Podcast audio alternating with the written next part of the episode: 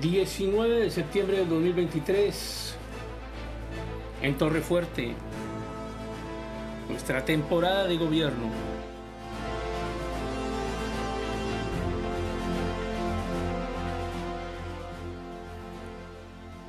Y hablaremos hoy de Manasés, un niño.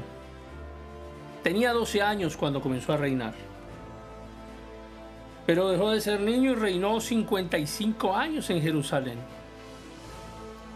El nombre de su mamá era Hepzibá. Y se dice de Manasés que hizo lo malo ante los ojos del Señor, conforme a las abominaciones de las naciones que el Señor había desposeído delante de los israelitas, porque reedificó los lugares altos que su padre Ezequías había destruido, levantó también altares a Baal e hizo una acera, como había hecho Acab, rey de Israel, y adoró a todos los espíritus del cielo y los sirvió. Edificó además altares en la casa del Señor, de la cual el Señor había dicho, en Jerusalén pondré mi nombre. Edificó altares a todo el ejército de los cielos, en los dos atrios de la casa del Señor e hizo pasar por fuego a su hijo. Practicó la hechicería, usó la adivinación, trató con adivinos, espiritistas. Hizo mucho mal ante los ojos del Señor provocándolo a ira.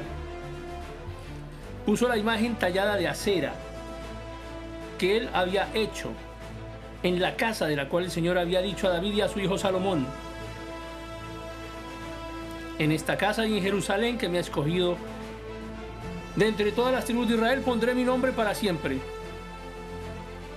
Y haré que nunca más los pies de Israel vaguen fuera de la tierra que di a sus padres con tal de que cuiden de hacer conforme a lo que les he mandado y conforme a toda la ley que mi siervo Moisés les ordenó.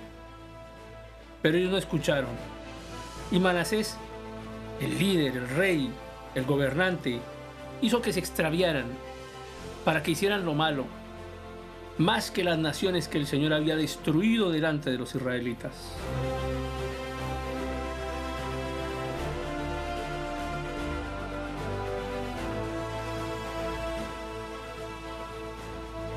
Nos encontramos ante un líder que practicó la idolatría y el derramamiento de sangre. ¿Hasta qué punto somos permisivos con la idolatría en nuestra casa? ¿Guardamos ciertas imágenes porque parecen antiguas, porque parecen culturales, porque parecen históricas. Conservamos ciertos ritos, traemos objetos de la religión judía para sentirnos más sabios, más santos y más cercanos, para que Dios nos escuche más. ¿Cómo estás practicando la idolatría? ¿Te gustan los artículos religiosos israelitas o de otros movimientos? ¿Cómo atrae la destrucción sobre tu casa?